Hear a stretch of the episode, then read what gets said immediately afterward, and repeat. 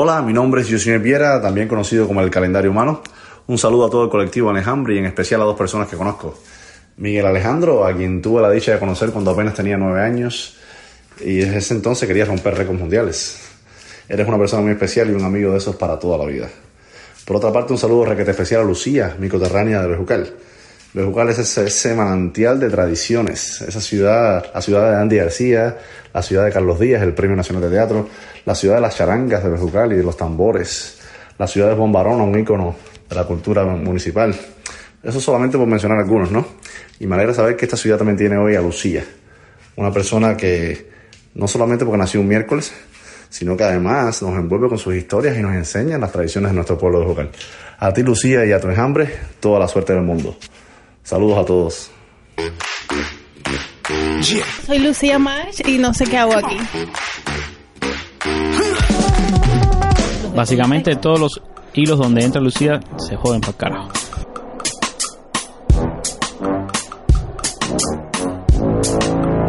Le dijeron que estaba un poco guanajón y que ya no valía la pena seguir. A mí me da lo mismo.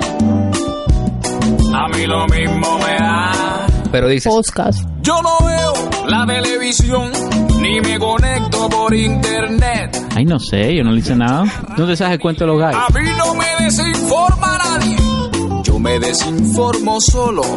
El enjambre es una cosa bastante loca, un podcast que estamos acá tratando de hacer sobre qué es lo que está sucediendo en el universo de Twitter en Cuba. Con altura. ¿Ya estamos grabando? ¿Sí? ¿Seguro? 21 de diciembre del año 2019, que casi termina. Solsticio de diciembre, solsticio de invierno en el hemisferio norte o de verano en el sur. Es la noche más larga del año para el norte y la más corta en el sur del hemisferio. Así que no importa desde dónde nos escuche, si su noche será extensa o muy cortita, acompáñenos en esta nueva edición, la entrega número 11 del Enjambre, un podcast sobre el universo del Twitter cubano y el que sería nuestro último capítulo de la primera temporada, pero que gracias a ustedes, a su apoyo, a su confianza y a todo el equipo que hace posible que cada sábado estemos aquí compartiendo una hora de nuestras vidas. Este es un nuevo compromiso con Cuba y con el mundo, un placer en definitiva. Así que como ya saben, continuamos. La buena noticia es que desde este rincón de La Habana, para traerles un poquito de zumbido, de ruido y zarandear esos oídos, siempre le daremos la oportunidad de que usted sea diverso de opinión. Que viva la diversidad, que vivan los colores, que vivan las flores y que todo el mundo conviva en paz. Hace frío en La Habana, señores. Humedad al 87%, parcialmente nublado. Un frío cubano de esos que no lleva abrigo, pero que al abrigo de nuestras voces seguramente usted se sentirá mejor. Óigame, y a la voz de Juniel Viera también, que lo escuchamos en el audio de apertura. Qué honor agradecer a Liulber Garcés por hacernos llegar el saludo caluroso y coterráneo de Yusniel.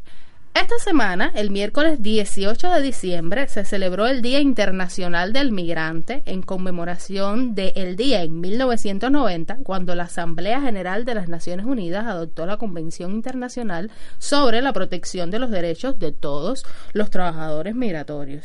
Hay que dignificar la migración porque es fácil, no es fácil salir de tu tierra, de tu hogar hacia lo desconocido, algo que puede tocarnos a todos en algún momento de nuestras vidas. Un abrazo de esos que también es como un abrigo a todos los cubanos en el mundo entero.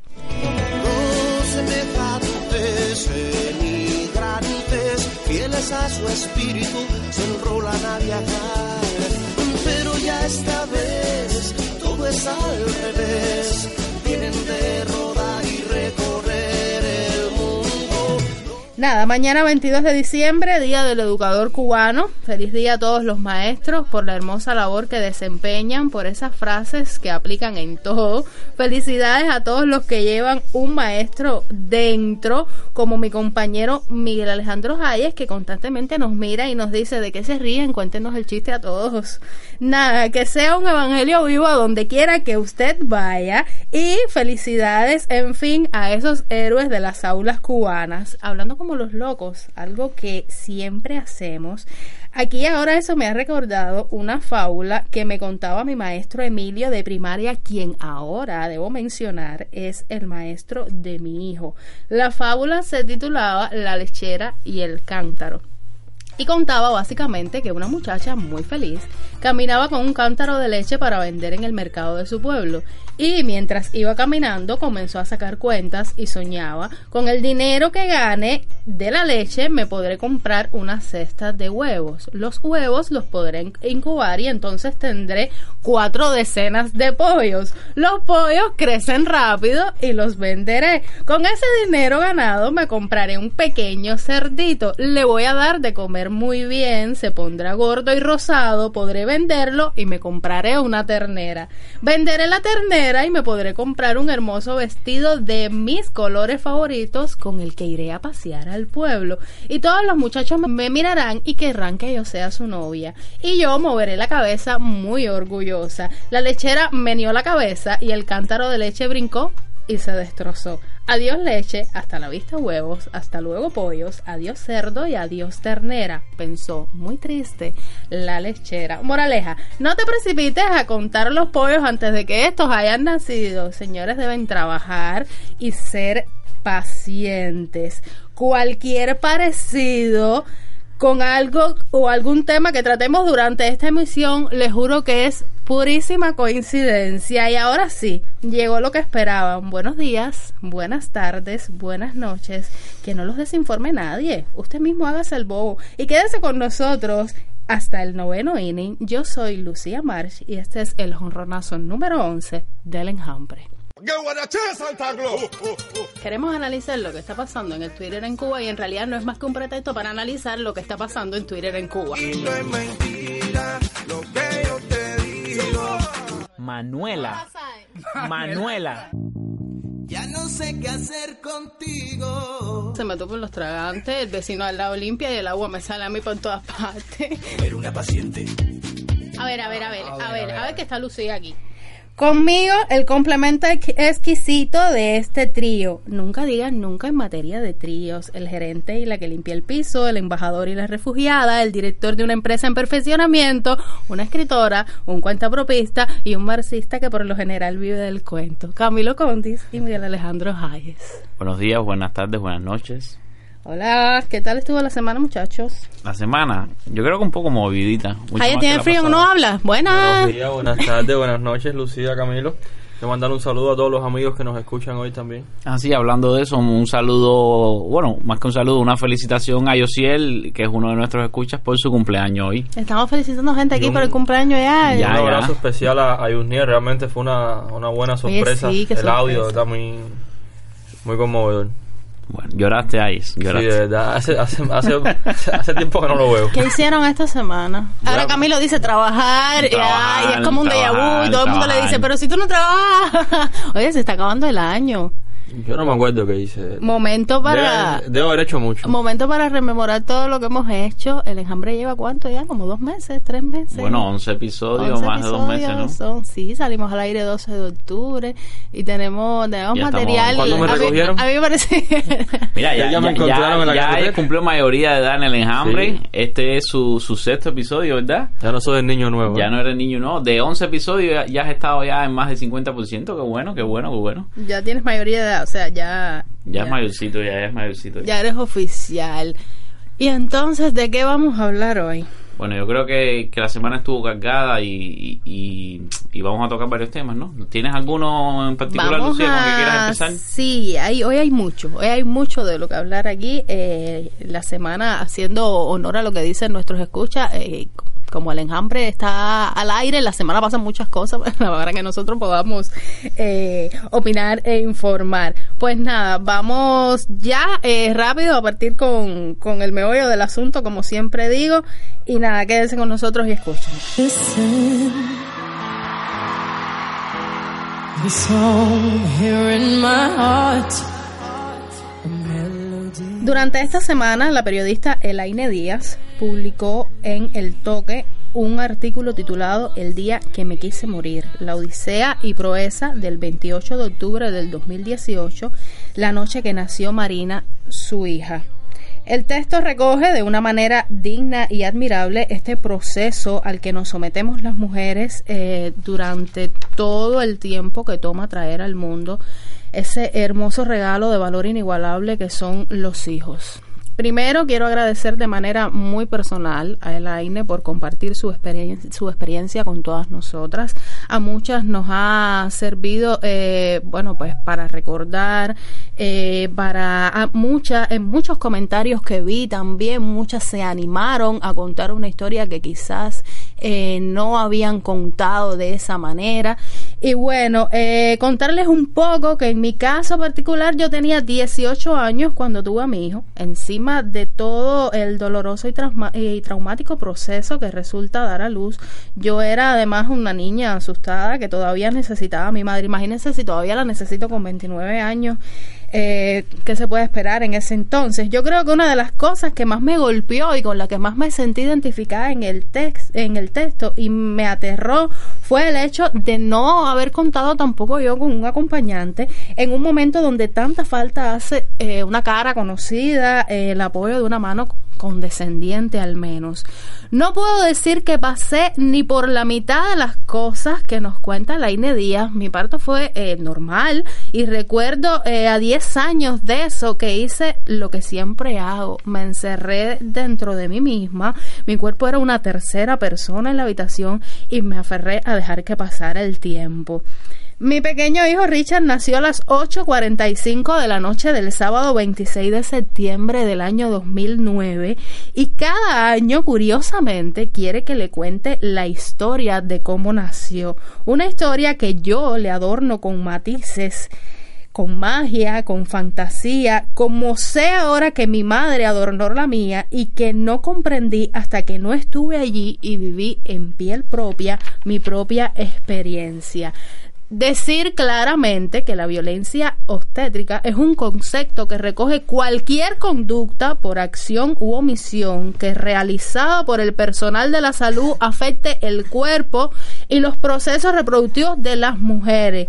El trato deshumanizado es violencia. La medicación o la no medicación injustificada es violencia. No atender oportuna y eficazmente las emergencias obstétricas es violencia. Obligar a la mujer a parir en una posición que resulta incómoda si hay alternativa es violencia. Obstaculizar sin causa justificada el apego precoz del niño con su madre es violencia. Alterar el proceso natural del parto de bajo riesgo es violencia. Y si es mediante el uso de técnicas de aceleración sin obtener el consentimiento voluntario, es violencia. Practicar el parto por vía de cesárea cuando haya condiciones para un parto natural es violencia, así como también es violencia negar la cesárea.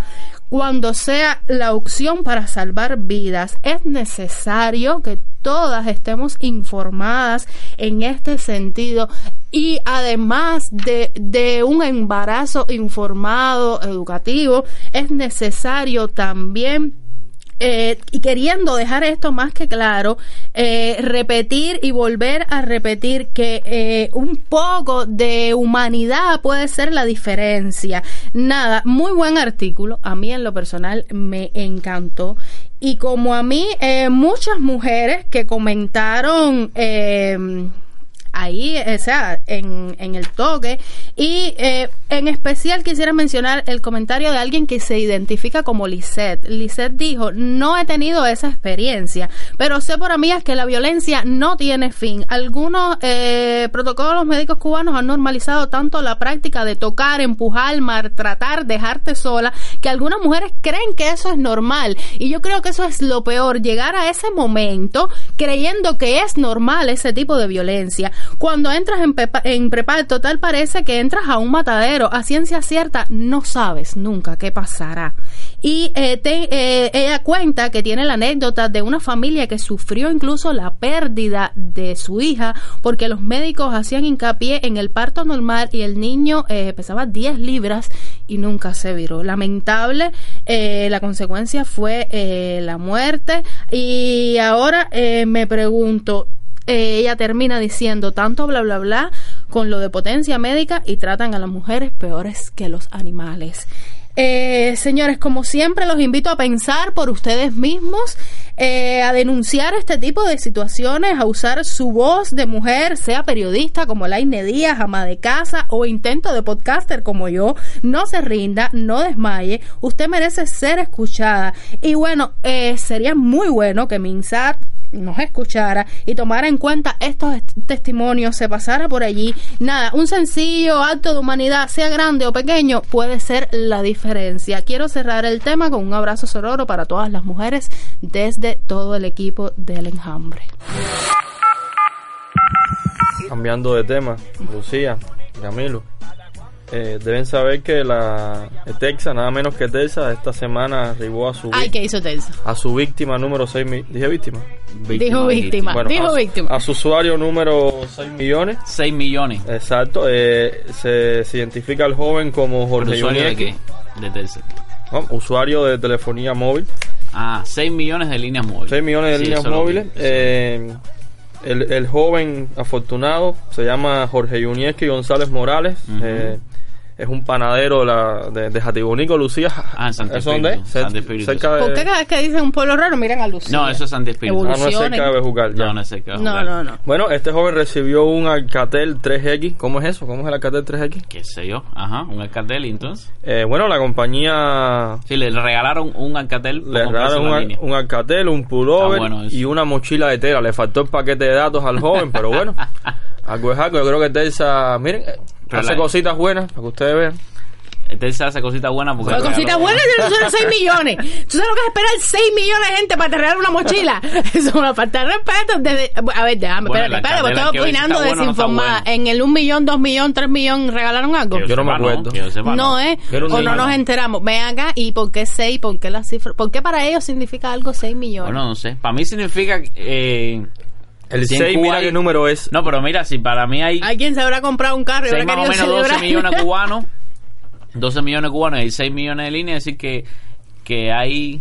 Que la eh, mitad de la población... Sí, pero eso no es realidad. Hay gente que tiene dos y tres líneas. Bueno. Hay que tienen los petroleros. Yo- En los 6 millones eso tienen que estar los teléfonos eh, del Estado, ¿no? Del gobierno, los, los petroleros estos que le llaman, porque yo no creo que la población tenga 6 millones. Para empezar, la, la población laboralmente activa son 4 millones y pico. Chico, yo no casi sé 4 cómo millones y medio. ellos... este, No, pero bueno, los padres que le compran un, celu- un celular a los hijos también. Yo no sé cómo ellos llevan esa estadística, pero Pero realmente... tú crees que eso no incluye los Lucía, teléfonos eso no estatales. se lleva. Eso está registrado. O sea, en una computadora. Sí, pero bueno, es, es lo que está preguntando Camilo. Eh, Sí, a mí no ¿incluirá me queda claro. A mí no me queda claro si incluye los, los petroleros o no. Eso es lo que no me queda claro. A mí... Porque 6 millones de personas yo no creo que sea. En cualquier caso, no creo que haya tantos, tantos petroleros.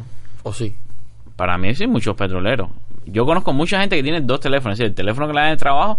Y el, el problema de los petroleros es que no hay que ser un superdirigente para que te den un teléfono. Ya cualquier persona o una empresa estatal no no es que te den infinitos minutos ni infinitos megas, pero te dan un teléfono. Las ciberclarias tienen un teléfono de Las ciberclarias tienen Ah, teléfono ya, para ya. ciberclarear y para escribir en, en Twitter, en Facebook y todo eso. Sí, sí, sí, sí. Yo, eh, los conozco, pero eh, sí, es, es que no me queda claro si los 6 millones.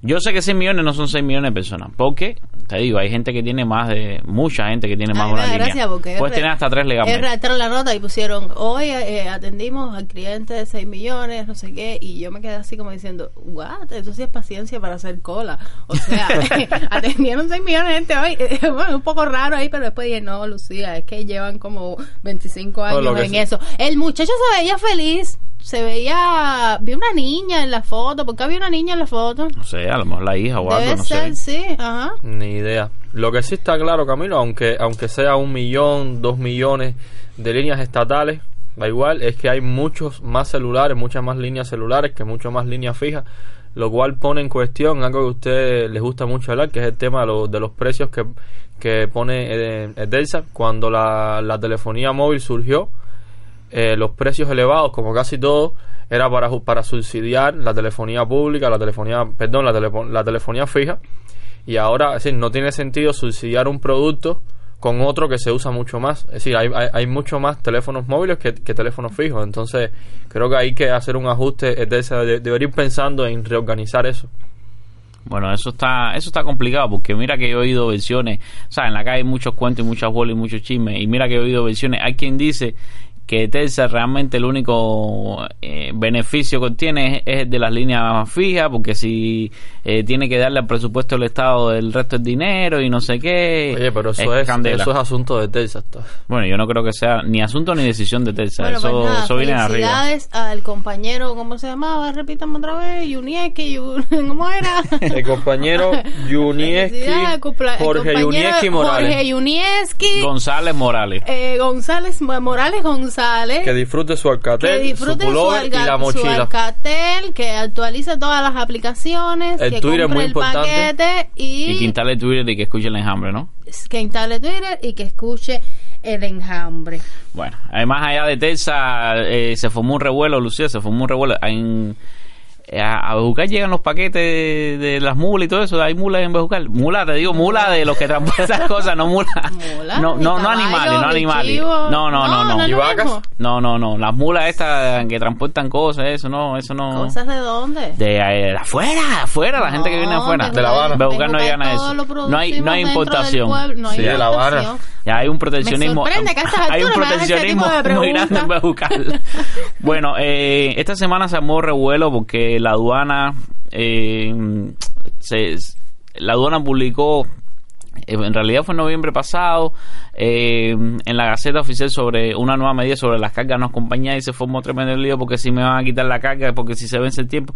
Y el problema es que en realidad lo que se hizo fue extender los plazos establecidos para la recepción del equipaje no acompañado. El equipaje no acompañado es cuando tú mandas algo eh, por estas llamadas agencias que viene lo mismo en avión que, que en barco, ¿no? Sé, la gente, por ejemplo, que va a, un- a Panamá, a otros países y, y envía por barco para Cuba y entonces eh, hay una resolución, la 529 de- del 2019 de jefe de la aduana general de la República y que por cierto compañeros de la aduana recuerden que me tienen bloqueado en Twitter estoy esperando que la aduana general de la República me desbloquee en Twitter eh, ampliaron los plazos de recepción de cargas de no- a 90 días para los que arriben por, por vía aérea, es decir, por avión, y para 120 días para la marítima.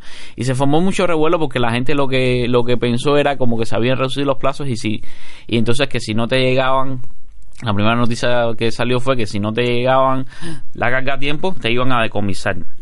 Y entonces se formó revuelo y la aduana salió a aclarar que no, que no, que no es eso que al revés, y es que yo conozco los casos de gente que llevan años.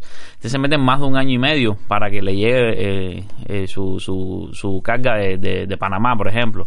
Y es bastante, bastante complicado, porque entonces eh, jugar con esos tiempos está complicado, porque los tiempos no dependen de ti. Tú contratas una agencia, la agencia monta eso en un barco, que se yo, lo envía para acá. Además, se demora en cantidad, cantidad, cantidad en la aduana, porque el procesamiento, que si los rayos X, que si no sé qué, todo ese proceso que le hacen a, a lo que llega. Y bueno, pero ya ya eso es otra cosa porque ya tiene que ver, ya está en Cuba, ¿no? Ya ya no ya ese plazo no importa, ¿Y pero qué tú le hiciste a la aduana, Camilo? no, yo no sé lo que... Ah, la aduana. Ah, ya me acuerdo. Fue hace rato ya que pusieron un, un tuit lleno de, de emojis ridículos. Un tuit que además borraron porque era una barbaridad. Y tú seguro le dijiste que Y le yo le, dije, yo le dije, mira, es- literalmente le dije, mira, ustedes no son un adolescente de 13 años, por favor, dejen de poner estos tweets ridículos y absurdos, ¿entiendes? Eh, y entonces me bloquearon por eso y al final eh, tuvieron que, o sea, borraron el tweet porque se dieron cuenta que ese tweet no tenía ningún sentido. Los. Pero aún así me se acomplejaron y aún así me, me bloquearon. Pero bueno, eso no, Bueno, eso entonces no está esto es bueno o malo. ahora. Alguien me explique, por favor. Bueno, supuestamente es bueno, pero aún así uno siempre se queda en la preocupación de que te quiten lo que tanto dinero te costó. Hay gente que ha perdido las cargas y han tenido que hacer reclamación y, no le cargos, llega. Y los cargos. Hay gente que ha Sí. metido los cargos. y no le llega todo. Sí, lo que te pagan de indemnización es, es una bobería comparado con lo que gastaste. Es todo, es todo un problema. es La todo un pregunta problema. es, ¿eso va a mejorar eh, que las mulas y todo el que traiga algo, que no tiene que ser mula, todo el que traiga algo pueda recogerlo más rápido? ¿O es simplemente para legalizar una cosa que ya está ocurriendo? Yo creo que aquí la norma en Cuba es legalizar lo que ya está ocurriendo. Yo creo que aquí no se está haciendo nuevo. institucionalizamos entonces. Exactamente. Y legalizar. Exactamente. Pues en otro orden de información, eh, muy triste, dos fallecidos y 14 lesionados en accidente de tránsito en Ciego de Ávila. Eh, Pues yo creo que lo que más revuelo causó en este accidente era que estaba eh, involucrada la charanga banera. Pero bueno, eh, a grandes rasgos, el accidente ocurrió a las 6 de la mañana del lunes en el kilómetro 480 de la carretera central, muy cerca de la entrada de la empresa agropecuaria La Cuba en el municipio avileño de Baraguá. Yo tengo un audio, yo tengo un audio sobre eso. Tengo un audio, déjame ponerlo un momentico, un audio de, de David Calzado, vamos a escucharlo. Bueno, aquí estoy, sí, David Cansado, Charanga Banera. Estábamos de viaje, tuvimos un accidente bastante difícil, pero eh, gracias a Dios estamos todos bastante bien. Estamos en el hospital atendiéndonos las lesiones, una más leve, una un poquito más fuerte, pero eh, sin peligro. Bueno, pues David Calzado, como ya lo escucharon, director de la orquesta, agradeció las atenciones recibidas y las ofrecidas a sus músicos en el centro asistencial. Y Carla Calzado Varela, representante de la agrupación, dijo, creo que fue a Granma, que todos venían dormidos y que en horas de la madrugada habían salido de la ciudad de Camagüey y bueno, eh, venían de ofrecer un concierto y demás y que dijo que todo ocurrió tan rápido que ni los instrumentos pudieron salvar de las llamas. Se quemaron los instrumentos, la charanga banera. Bueno, Eh, eso, es- eso es lo menos, pero lo lamentable es que haya habido dos fallecidos y déjame decirte que yo estuve buscando información, Lucía, y solo de enero a noviembre de este año han ocurrido 8.553 accidentes de tránsito en Cuba, lo que quiere decir un accidente cada 55 minutos. Y, y- y es que cada año vemos que, bueno, antes no nos enteramos más, la gente dice que ahora uno se entera más de las cosas porque los datos móviles, que si el internet, que si sé cuánto, pero yo creo que están aumentando lo- lo- los accidentes, habría que ver todas las cifras estadísticas de los últimos, no sé, 20 años para hacerte una idea real, ¿no? Pero realmente los, los, accidentes de tránsito están aumentando y están siendo cada vez más, más terribles. Bueno, Camilo, yo, yo también te puedo decir que en los últimos tiempos, o al menos yo lo puedo notar, tal vez antes estaba ahí y yo no me daba cuenta del tema de los baches, la infraestructura, el transporte, la irresponsabilidad de la gente, cuánta gente no anda por ahí escuchando música en otra cosa. Es decir, yo creo que hay todo un conjunto de factores que creo que tiene que ver con eso. El alcohol, el alcohol. Sí, el alcohol. Si no me olvidaba el equivoco, el consumo de bebidas alcohólicas es la principal causa de, de accidentes automovilísticos en Cuba. Y tú dices, pero ¿por qué la gente sigue tomando y manejando? Eso es completamente absurdo, no lo entiendo, pero es algo que, que sucede y, y es lamentable que estas cosas sigan, sigan ocurriendo. Realmente, realmente es, es muy difícil. Este año se ha escuchado por lo, por, por lo menos de enero a septiembre una cantidad eh, preocupante de accidentes. Bueno, este año ocurrió eh, el suceso del malecón habanero eh, y, y la suma de, de fallecidos, que es bastante lamentable. Eh, yo creo que fue en ascenso en, en estos últimos meses. Y bueno, nada, nuestro pésame desde el enjambre a los familiares de, de los fallecidos en, en el accidente y, y bueno, llamar a la concientización en la vía y más allá de dejando esto un poco de lado, eh, bueno, pues sí, yo creo que también tiene mucho que ver el estado de las calles y demás. La concientización en, en la vía, la concientización con los vehículos, por favor, y con las calles que están bien malas. Sí, sí, por supuesto. Es, una mezcla de factores, es una mezcla de factores entre el estado de los vehículos, eh, que vamos a ser sinceros, el gobierno cubano nunca, nunca se ha preocupado por modernizar el, parque vehicular. Hubo un momento en que se decidió que las personas podían importar un vehículo, le entregaban el, el viejo al Estado, y eso no duró ni un mes enseguida. De, hecho, le costó el puesto al, al ministro de Transporte de aquel momento y, y, si no me equivoco, también al jefe de la aduana. Eh, entonces no se moderniza el parque vehicular, la- las calles están todas desbaratadas, llenas de huecos, las carreteras, todas por favor, están en, en muy mal estado, pero además la gente eh, tomando y manejando, siendo irresponsable, porque hemos visto accidentes eh, que la causa ha sido un chofer que quiera adelantar por la senda contraria, cosas así, y, y toda esa Eh, mezcla de factores ha sido terrible. también hay que hacer un poco de hincapié en que la licencia se aprueba, no se paga, que el somatón se pasa, no se paga. Pero es que el somatón es muy difícil pasarlo. Yo, yo conozco taxistas, por ejemplo, Obvio. que me dicen, a ver, mi carro tiene 60 años, el somatón está... eh, el somatón no es una... que hay en Cuba, por lo menos en La Habana, no sé, en otras provincias, no es tecnología vieja. Te dicen, ese somatón está para pasar un Mercedes-Benz del año. Sí. Entonces mi carro de 60 años no puede pasar por ahí. Es, es- Ni es aunque absurdo. esté Ni- funcionando ni aunque a esté una al kilo, potencia. no puede porque dice que, que son unos sensores, vaya, súper buenos. Es decir, que el equipamiento es muy bueno y que no está, no, no- va con la realidad de- del parque eh, automotor que hay en Cuba, ¿no? Eh, vamos a cambiar de temas, que hoy tenemos bastantes cosas, Lucía. Yo quería rapidito aprovechar para... mm, Yo, yo, tengo, yo tengo un audio también de, de un video que salió en Facebook. Vamos a escucharlo eh, y es sobre una, dos señoras que estaban en el aeropuerto internacional José Martí, específicamente en la terminal 3, iban a salir de viaje y ellas necesitaban ayuda, eh, necesitan ayuda, tienen impedimentos físicos para caminar. Y, y realmente eh, quiero hablar de esto, pero después quiero referirme también a, una anécdota que yo hice en, en Twitter de una cosa que me pasó personalmente. Pero bueno, primero sobre estas señoras que necesitaban ayuda, lo declararon a la, la aerolínea que necesitaban sillas de ruedas y cuando llegaron, a ver, para los que no entiendan, yo quiero explicarlo, eh, tratar de que se hagan la imagen visual. En la terminal 3 eh, cuando tú pasas inmigración viene seguridad. Cuando pasas seguridad, lo que te encuentras son dos escaleras, una a la derecha una a la izquierda, y en el centro hay un espacio vacío que tiene una especie de elevador montacargas, por decirlo de alguna manera, y digo montacargas para que, que sean la idea que no es un elevador cerrado, de lo que no es un cajón de lo que estamos acostumbrados, simplemente es el piso que sube y baja y por ahí se eh, mueven las personas en sillas de ruedas. Bueno, estas personas necesitaban utilizar eso y, vamos a ver lo que, lo que cuenta una, una de ellas. Traigo aquí un audio, vamos a escucharlo un momentico. Bueno, aquí estamos en el aeropuerto José Martí, Terminal 3. Yo tengo un bastón y tengo dificultades para moverme. Hasta aquí, a la escalera de que voy a enseñar ahí en la foto, me trajeron muy bien. Tuve que bajar las escaleras con mis dificultades y aquí estoy sentada hace 40 minutos Nadie me hace caso, ni me dice nada. Parece que el avión se me va a tener que ir porque yo no puedo llegar hasta allá y estoy sentada aquí en eso. Es así, es una atención maravillosa. ¿Qué vamos a hacer? Bueno, esta señora lo que lo que comenta es que habían dos personas con dificultades para moverse.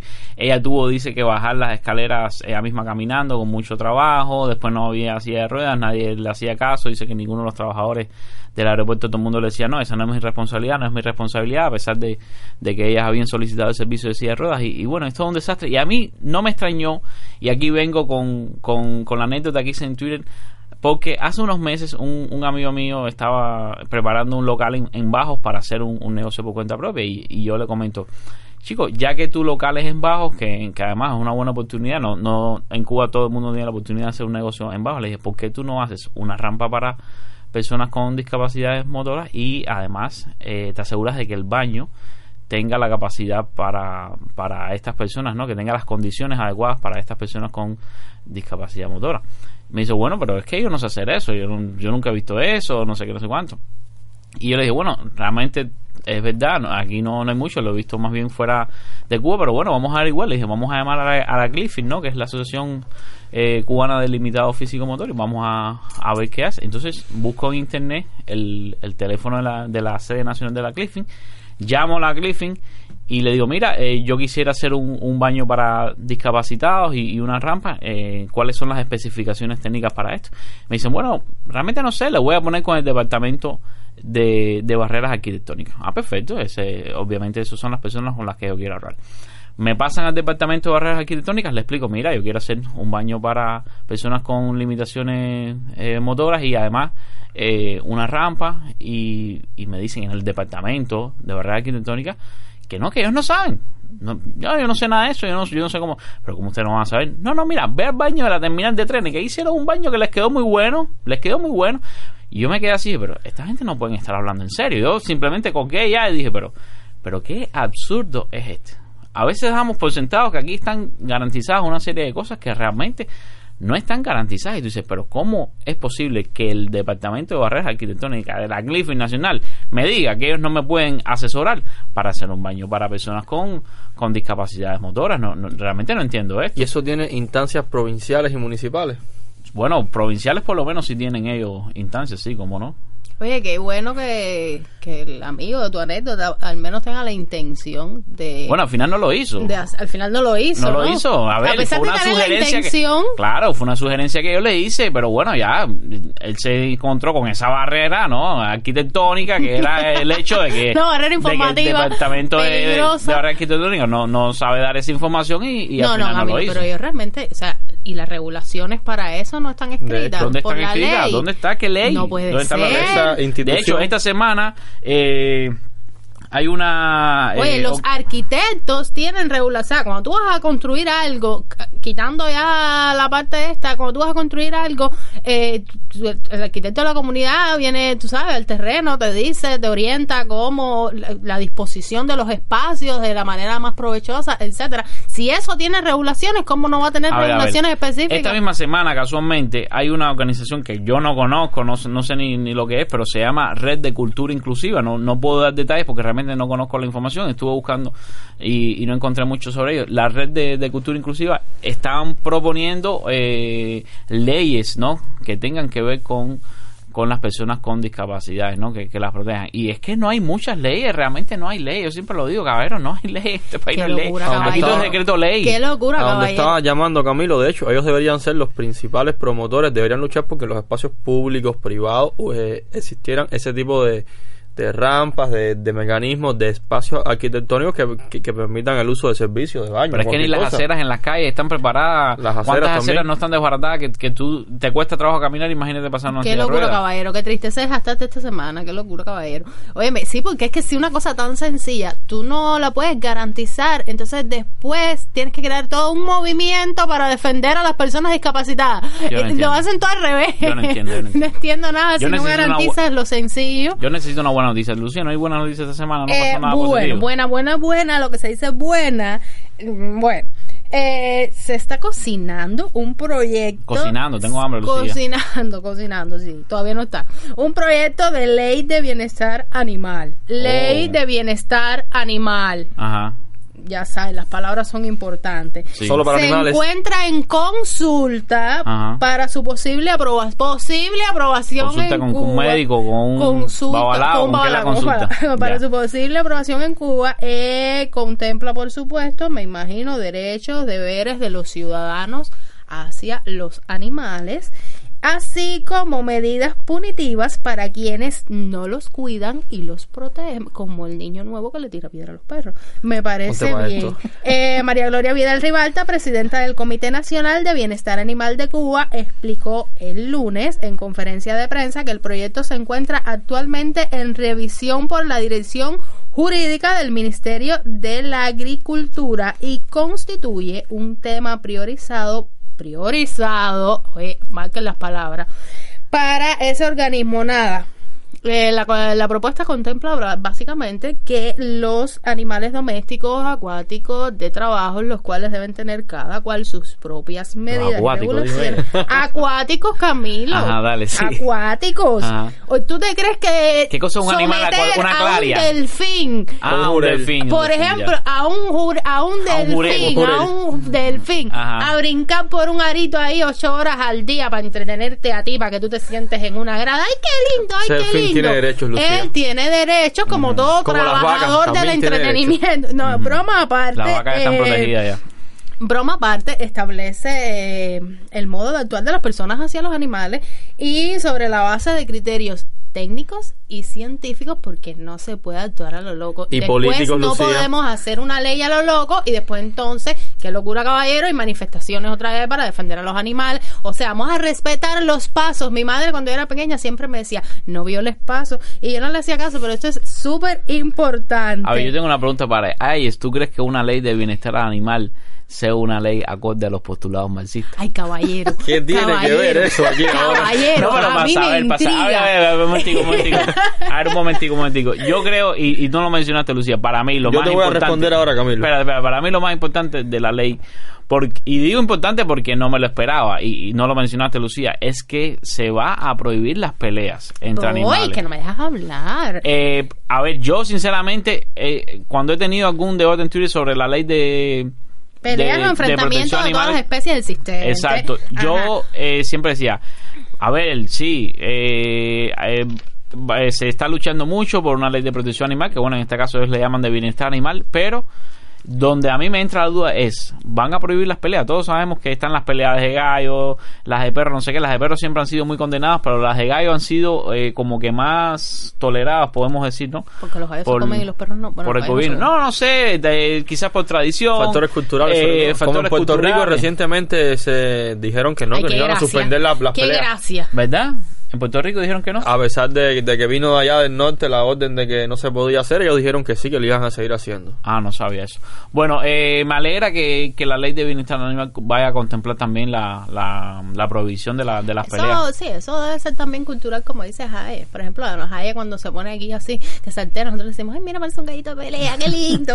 Ay. Óyeme, Oiga, eh, espérate, a mí me intriga, caballero. Le iba a responder a Camilo lo de, lo de Marx. Camilo, no existen los postulados marxistas. No existen los No, postulados. yo no sé qué son los postulados Bueno, a ver, a ver, Marx nunca habló de, de- de la protección animal. Mira, en el siglo XIX, ¿tú crees que una persona iba a estar hablando de la protección animal? No había No animales yo en el te siglo pregunto, XIX. no había No, animales. Mar no conoció ningún Mar, animal. no, Mar ya. iba por la calle y no había ningún No había animal. animales. Ya, es una cosa que en su casa no había animales. Dios creó la No, tierra, los cielos y a mar. Y los animales después. Los animales después no, pero ya hablando serio, eh, un teórico del siglo XIX no tenía ese problema, como tampoco el de, el de la inclusión, aunque, aunque bueno, se refirió a la igualdad del hombre y la mujer, pero no eran cosas que le preocupaban realmente. Hablando como los locos, básicamente es lo que siempre hacemos. Eh, a mí me intrigan las sanciones. ¿Qué sanción? Las sanciones que ¿Qué van, sanciones? que vendrán dentro de esta Unidos. de la ley. Las sanciones, chicos, que vendrán dentro de la ley ¿De para el que maltraten los animales. Ah, las sanciones, ya, ya entendí. La- porque si las estamos punitivas en- que dijiste ahí eh, Porque, por ejemplo, por las vacas son 30 años. son una pila de... Y se podrá tener vaca de mascota. Yo pensando así un poco. Vacas de mascota, no Sí, sé. bueno.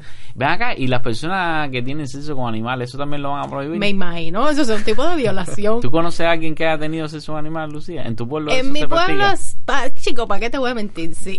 ¿De verdad? Eso se en hace, mi ¿verdad? pueblo, sí. ay, ay. Tú sabes que yo siempre de niño Yo adolescente hacía rezo porque cuentos. este podcast no lleve Yo nunca he creído eso, la verdad. Yo siempre decía, eso será verdad, la gente de esas cosas. Pero bueno, imagínate tú, la gente aquí de Me ciudad preocupa, está un Eso poco... me preocupa verdad, los Lucía. pensamientos intrínsecos de Camila. Eso No, pero se hace. que yo lo veía tan sí, absurdo. sí, Se hace, yo creo que eso es una práctica del campo, por supuesto. Ajá. Pero también creo que hace un tiempo atrás, de hecho yo leí, no hace ya un tiempo un artículo sobre eso. Yo también me pongo a pensar en esas cosas a veces, aunque no lo crea. Eh, y decía que los padres le inculcaban, los padres, los ¿Cómo que los guajiros, padres? sí, los guajiros del campo, le inculcaban a los hijos varones que comenzaran su, este acento boricua no sé dónde me salió, eh, que, que comenzaran su vida sexual con animales, para que estuvieran preparados para ¿Cómo que cuando llegara el momento. Óigame, hay que ver, caballero, y- hay que ver las Dios, prácticas. Eso no es peligroso, Lucía. El, el tema de la protección, las ITS, ¿cómo es eso? Mira, nada. Yo espero que eso entre dentro de la ley. ¿Qué más le voy a decir? No le puedo decir más nada. No me acusen a mí por toda esa gente. Lucía, podemos tener algún audio de alguien de jugar que ha tenido sexo con animales, preguntarle, a ver, eso... No me retes. eh, Pero yo, pienso- yo pienso que eso sería condenable también, ¿verdad? Eso, Obvio. Eso debería estar... de- pero te digo, no, no se mencionó, pero me parece que que... preguntarle al animal, ¿no? No, pero a ver... eh, No, porque entonces por las matas de plata no van a empezar a quedar sin a querer leer también. Pero ¿cómo que las Las- plátano? Con las matas de plátano también. ¿Le meten mano a las matas de plátano? ¿Por no. dónde? ¿Por qué Mira, parte de la yo mata? leí, yo te lo voy a buscar. Nah, no puedo creer Y lo- te lo voy a poner en Twitter. Yo leí un manifiesto de cómo hacerle el amor a una mata de plátano. Dios mío, En mi pueblo hacerle el amor, no escribían- es ni siquiera tener sexo, es hacerle el amor a la madre plata, ¿no? hacerle el amor, porque es con mi cariño, amor, carta, lleva música, eh, vamos a salir, ay Dios mío, hacerle el amor a la madre joda, Mira, plata. en mi pueblo hubo Hacerle una- el amor. En serio, a modo de humor, en mi pueblo hubo una persona que escribió sobre... de- te lo voy a buscar, chico, para que Ajá. lo leas. Está muy simpático. Una Eh, persona experta en sí, tener sexo con sí, matas de plátano. Tienes que medir la altura de la mata de plátano. Dios marcar mío. ahí con el cuchillo. Mira, vamos a cambiar el tema ya, que me estoy poniendo con Pero marcar con el cuchillo, ¿qué cosa? La altura de la mata de plátano. Ajá. Camilo, ya. No, pero es que es un tema interesante. No, pero está bueno eso. saber Yo la creo que la, gente de ciudad como yo es, es curiosa. Dios mío, las cosas que se ven aquí. Vamos a cambiar de tema, Eh, señores. mira, hablando de, de mate plátano, eh, nosotros estamos grabando aquí y cuando salga el podcast, ya Cuba va a tener el primer ministro y, y nosotros no sabemos quién es todavía. ¿Y qué tiene que ver eso con la mata de plátano? No, no, no, pero. mate plátano y el como primer verdes, ministro. como O son- sea, no, eso está es que la ocurriendo mata mientras está estamos ocurriendo mientras estamos grabando. Grabando, supuestamente. eh, y, y no nos estamos enterando. Eh, ay, dime que, cómo va la asamblea, tú que eres el experto aquí en esos temas. Pues yo estaba en estos días bastante desinformado, pero bueno, yo creo que según pude leer, está creo no, está ocurriendo el cuarto periodo de sesiones de la novena legislatura del, del Parlamento cubano. Algunos dicen que no es Parlamento, a mí siempre me queda la duda si es o no es Parlamento, pero así le llaman los, Es los Asamblea Nacional, oficiales. ¿no? Sí, realmente dicen algunos que en Cuba no hay Parlamento, que la Asamblea no es un Parlamento, pero bueno, eso es un debate. Ya después le preguntamos No, no, a... a ver, una pregunta, no, en serio. Eh, ¿Quién dice que no es un parlamento? Te pregunto eh, Sí, ajá, eh, dentro de la academia eh, jurídica existe la idea que como en Cuba no se asume el, el principio, presupuesto de la separación de poderes, Ajá. no es un parlamento, sino una asamblea de la cual eh, brotan todos los poderes. ¿Tú sabes, ¿Tú sabes por qué te pregunto? La curiosidad viene porque el nombre oficial es Asamblea Nacional del Poder Popular. Pero el sitio web es parlamentocuba.cu, si no me equivoco, así. Sí, exactamente. Yo eh, fui, es decir, asistí a algunos espacios de debate que se hizo en la Facultad de Derecho, algunos algunos expertos de la academia, doctores, e- especialistas en, en el tema, y desde la academia cubana, al menos hasta donde yo he visto, una buena parte trabaja que es simplemente una asamblea y no un parlamento por la cuestión de la separación de poder. Aún así, hay otros juristas como este este compañero muy agradable, ¿cómo se llama? Luis ¿Quién? Luis Toledo. No, ¿quién? Luis Toledo Sandes. Ah, lo- Toledo, eh, Toledo. No, ya, eh, ya, ya, ya. Toledo, Toledo. Se llama Luis que Toledo Sandes. que dijo que, que el partido estaba por encima de la Constitución. No, Toledo Sandes es otro. No. Este es José Luis Ay, pues, Toledo ¿quién era Santander.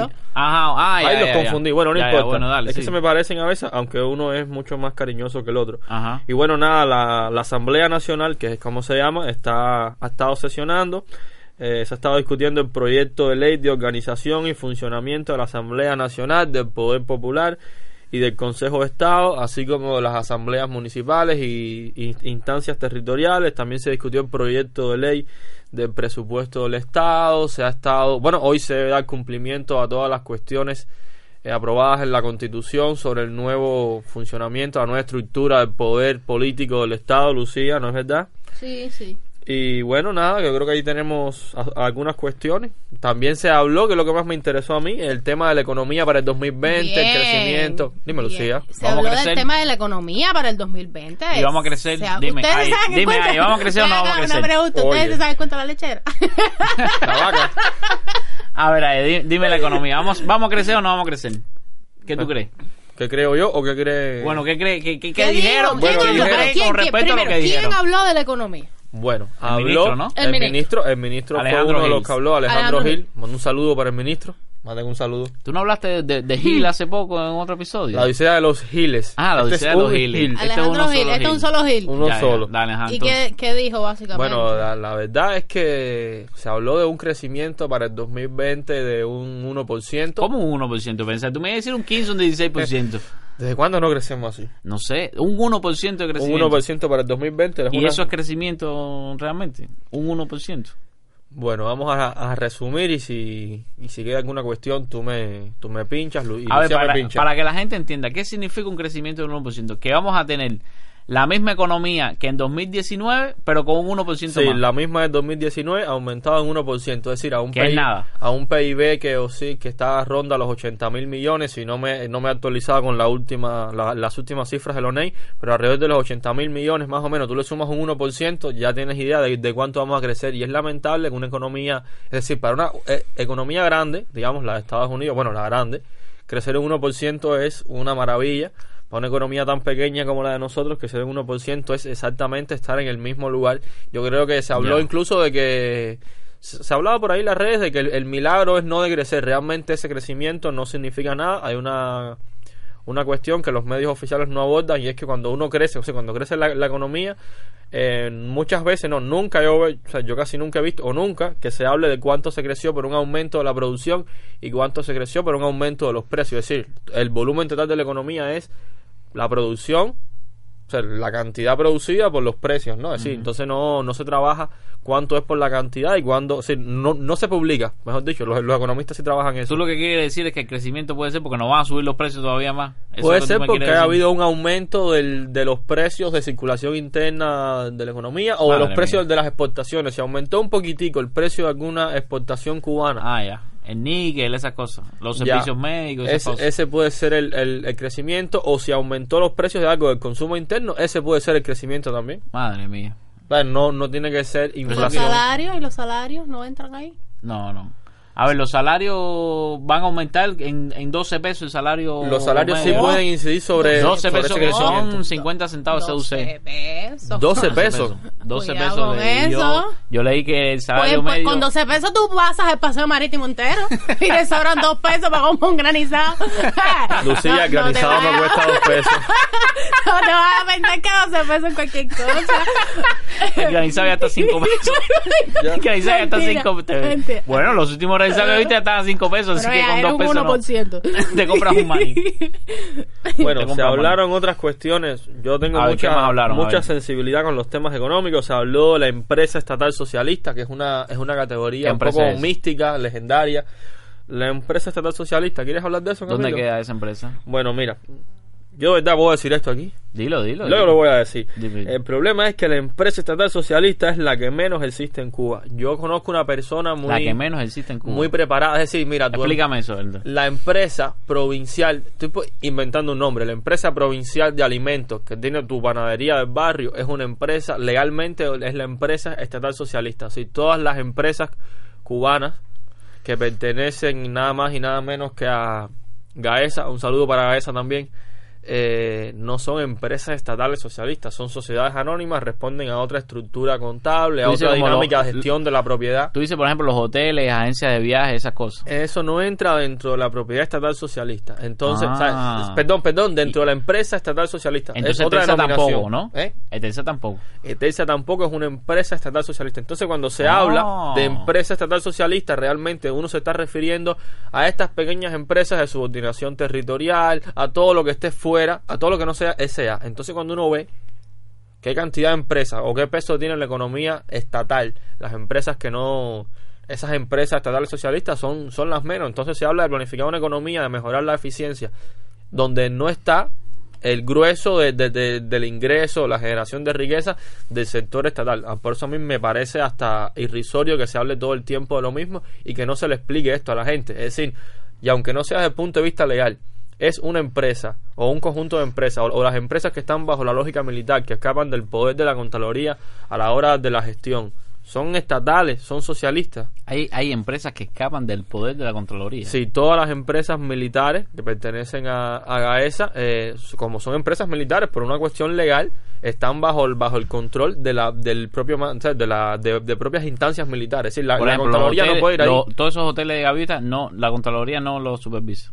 No, eso lo supervisa las, las, las instancias militares que, que tiene el MINFAR, me imagino. y, o sea, pertenece al propio sector militar. Por tanto, hay algo ahí de lo, de lo más extraño. No sí, que esas empresas del pueblo no son del pueblo.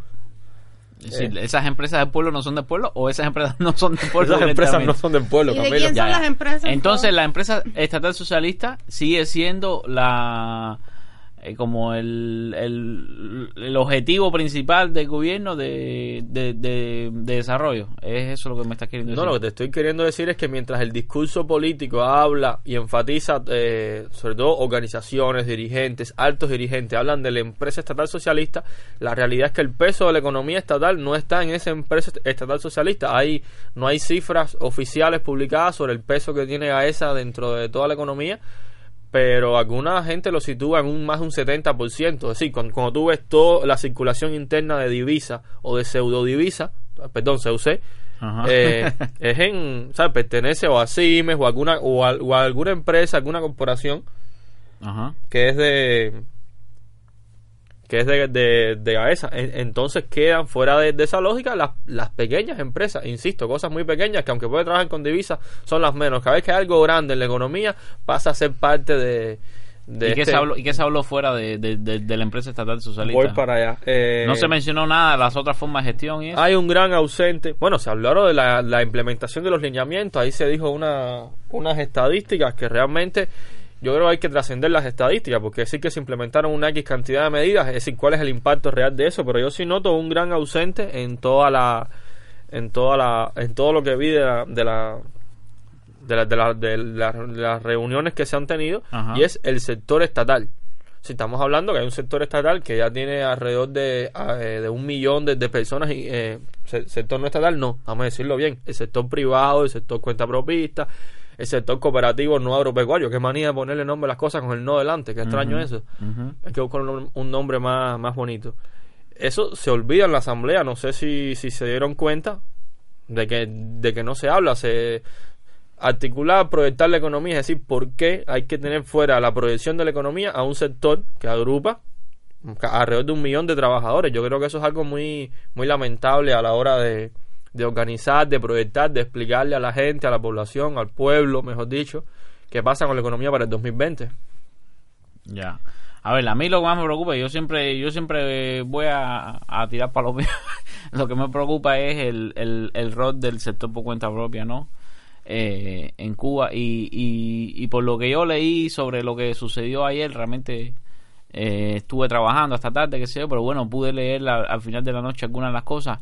Y lo que se habló del sector por cuenta propia, en, lugar de decir que vamos a estimular, que vamos a desarrollar, que vamos a crecer en el sector por cuenta propia, era todo cosas de que si de los precios, que si el control, que si no sé qué, nada que estimule el desarrollo del, del sector por cuenta propia, nada que hable de mercados mayoristas, nada que hable de importación, exportación, nada que hable de, de personalidad jurídica, de todas las cosas que están hablando hace 10 años. Los cuentapropistas llevamos hablando de cuáles son nuestras necesidades, necesidades, qué es lo que realmente nos hace falta para crecer, porque mientras más crezcamos, más ayudamos a la economía del país. Dime ahí si me equivoco. Ay, Camilo, yo, en yo- eso. bueno, es que dijiste varias cosas ahí que vale la pena tocar. La primera es, hay un más de fondo con todo esto y es la, la mentalidad, la, la hostilidad que existe hacia el sector privado no estatal. Si me preguntas a mí, yo te diría que tal y como funciona la, eh, la economía cubana, en realidad tenemos un sector privado no estatal y un sector privado estatal, porque la, la, la gestión que hace el gobierno de, de las empresas, o ya sea esa, la pregunta es, eso no es privado. Es decir, yo sé que esto puede ser muy polémico, pero la forma en que hace, se, se hace uso, se dispone de, de esos recursos, en la medida que no es, no es transparente para buena parte de la población o para la población en general, yo creo que ahí hay que incluir algo que es como el gobierno es el que decide sobre eso. Entonces, al, al ser el gobierno, yo creo que la propiedad esa no es tan no es tan social como, como se intenta decir. Y sobre el sector privado está la, la vieja mentalidad que la propiedad privada, ya cualquiera de sus formas, reproduce el capitalismo, algo que bastante se ha escrito cuestionando esa idea, pero aquí está bien apropiada.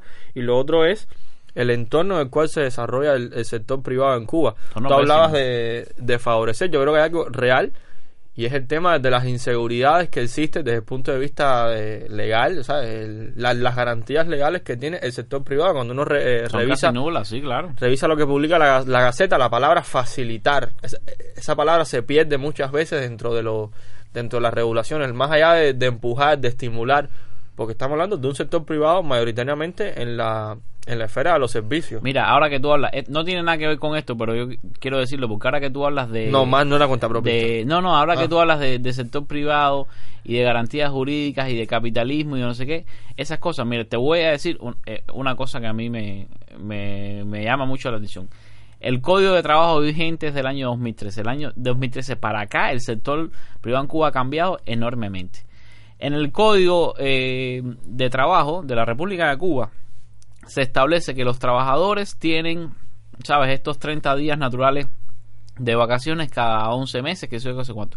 Sin embargo, en otro apartado dice que eh, eh, en el caso de los trabajadores privados, ¿no? Cuando son eh, trabajadores contratados por cuentapropistas, el cuentapropistas está obligado a darle al mes, eh, al, disculpa, al año de vacaciones, como mínimo, siete días de vacaciones al año. Es decir, si tú trabajas para el Estado tienes hasta 30 días de vacaciones al año, pero si tú trabajas en el, en el sector privado, lo mínimo son siete días. Es decir, te pueden dar siete días de vacaciones al año y eso está conforme a la ley. Entonces, ¿quién es el primero que está estableciendo diferencia? Entre, entre el, el sector privado y el, y el sector estatal. ¿Quién es el que está impulsando esas medidas, eh, vamos a decirle, capitalistas, ¿no? Como tú estabas hablando. Entonces, es todo, es todo un absurdo porque el mismo Estado no, no está garantizando los mismos derechos a todos los trabajadores. Entonces, Sí, eso no le veo ningún sentido. Ahora que, que tocas eso, en, la, en las sesiones yo vi hablando a representantes de algunas organizaciones políticas y, y de masa y escuché al primer, voy, no el nombre, al, al jefe de la, de la CTC, Ulises Gilarte de, de nacimiento. de nacimiento, o como se llame, bueno, sí, se llama Ulises Gilarte de Nacimiento, y él hablaba de, de algunas cuestiones y queda fuera de, de los espacios, de la lógica de la CDC, que es la, el, abro, abro comillas, sindicato establecido al sector privado, es decir, hasta qué punto también el sector privado eh, escapa de, de ese discurso, de ese abrigo protector que puede ofrecer, y abro comillas, el, la CDC. Bueno, pues eh, cerrando un poco el tema, ¿tienen algo más que decir? Eh, la- eh, eh, con esto de la manía de ponerle no a las cosas delante, ¿la no coyuntura se acaba o no se acaba? Momento se acaba la no coyuntura. Es una coyuntura que es un no periodo especial. Óigame, pues eh, los diputados aprobaron la ley de presupuesto, la ley de organización y funcionamiento, la ley de organización y funcionamiento de las asambleas municipales, del Poder popular, etcétera. Lucía, El que- parlamento se reunirá nuevamente hoy, ya lo dijimos a las 10 de la mañana era, ¿no? Estaba transcurriendo ahora. Ya son las 12. Vamos a hacer apuestas, quieren apostar a él, ¿vale? Vamos a apostar a que es el primer ministro, el que gana le, le hace un regalito. a- no voy a hacer ninguna apuesta, pero te voy a decir, te voy a decir que que en la asamblea, tú sabes lo que se aprobó, retirarle la libreta de abastecimiento a los cubanos que pasen mucho tiempo fuera de, de Cuba. ¿Sabías eso? Sí, y eso está bien o está mal. Hay cosas más interesantes, Camilo. Yo creo que, ¿sabes? El abastecimiento es para abastecer al cubano y si el cubano no está aquí no hay que abastecerlo.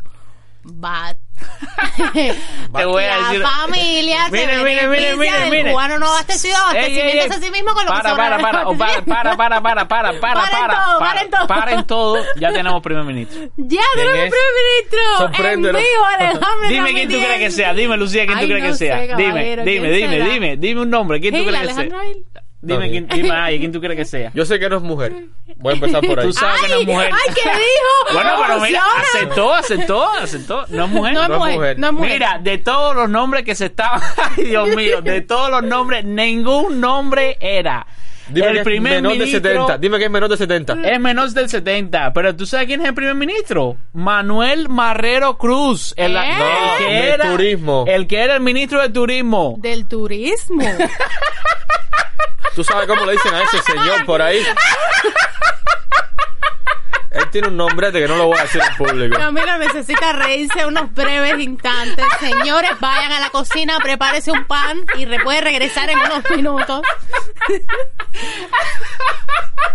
Ay, Dios mío. Mira que había especulación que si los nombres, que si los... mira que mira se...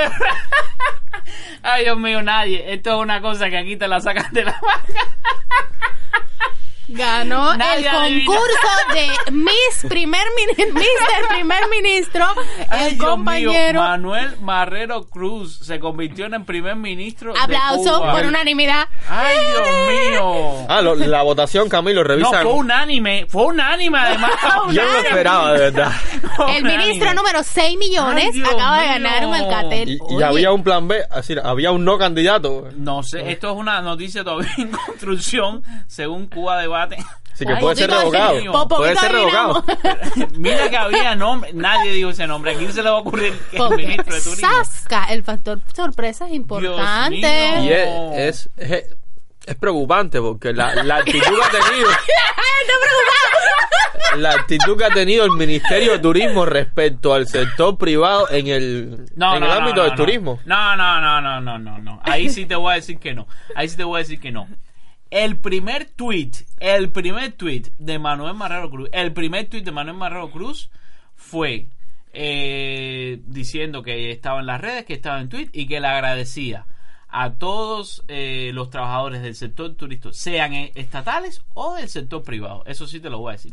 El primer tweet del ministro de Turismo, bueno, el actual primer ministro de Cuba, fue agradeciendo la gestión de todos e incluyó, e incluyó, y me gustó mucho eso, yo eh, hice un, un retweet con comentarios sobre eso, me gustó mucho, él incluyó a eh, el sector privado. Y eso sí, Sí, pero le- eso sí lejos de eso. Camilo, en los últimos meses, al menos que, que yo haya visto, eh, toda la, la cuestión tributaria con el sector privado en la cuestión de, de los servicios hacia el turismo se ha reciado, sobre todo la gente de, del arrendamiento. Yo sí he percibido y, y he hablado con unas personas que están un poco más me- metidas en eso, que se, se percibe cierta competitividad, o sea, se- hay la idea de una competitividad por las casas de renta respecto a los hoteles. Eso se ha, se ha dicho varias veces, se ha debatido sobre el tema, se ha explicado que no realmente no compiten por el mismo mercado, No es pero el todavía mercado. persiste esa, No es el esa mentalidad dentro del Ministerio de, Claro, pero de no- Turismo. es- Me refería sobre todo a, a la cuestión El esa. que te paga, vamos a decirle, 30 CUC por una noche, eh, vamos a decir que entre 15 y 50, no es el mismo cliente que te va a pagar 600 dólares en Saratoga. Exactamente. Obviamente no, no es el mismo mercado. Bueno, pues felicidades al primer ministro.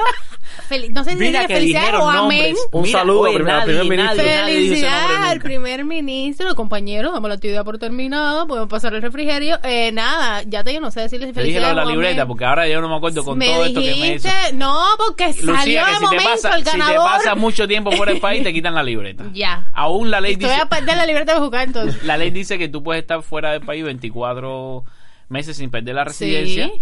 pero ahora resulta que la libreta también te la van a quitar. Eh, yo ¿Y no... es el, el organismo encargado de darte esa. Bueno, la libreta realmente la, representa el fue la asamblea que 1%. decidió no. Pero tiene que firmarlo arriba, vienen abajo. Chicos, yo lo que leí fue que la- la- el mismo jefe de núcleo era el que tenía que darle baja a la gente, imagínate tú. Pero no ha sido así siempre. No, Que jefe es que que darle baja la. Supuestamente dentro de dos años tú no Sí, perdías la El libreta. jefe de núcleo es el que tiene que dar baja. Tú no perdías ¿cómo la no? libreta, supuestamente. ¿Entiendes? ¿Y qué pasa si esa persona es el jefe de núcleo?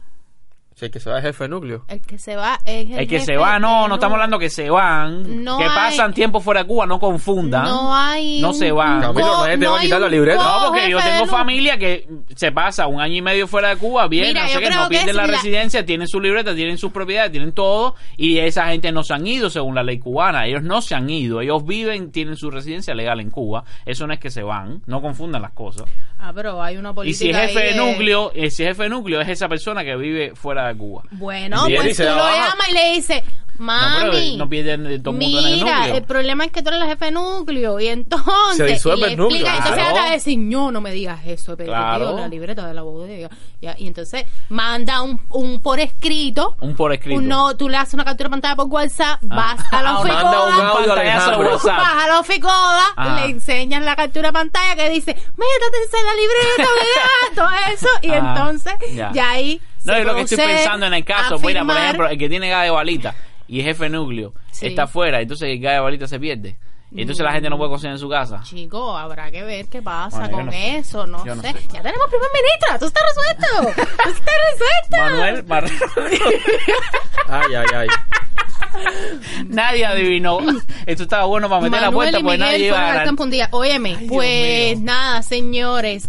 Otra elección exitosa. Me costó acostumbrarme a la cuestión.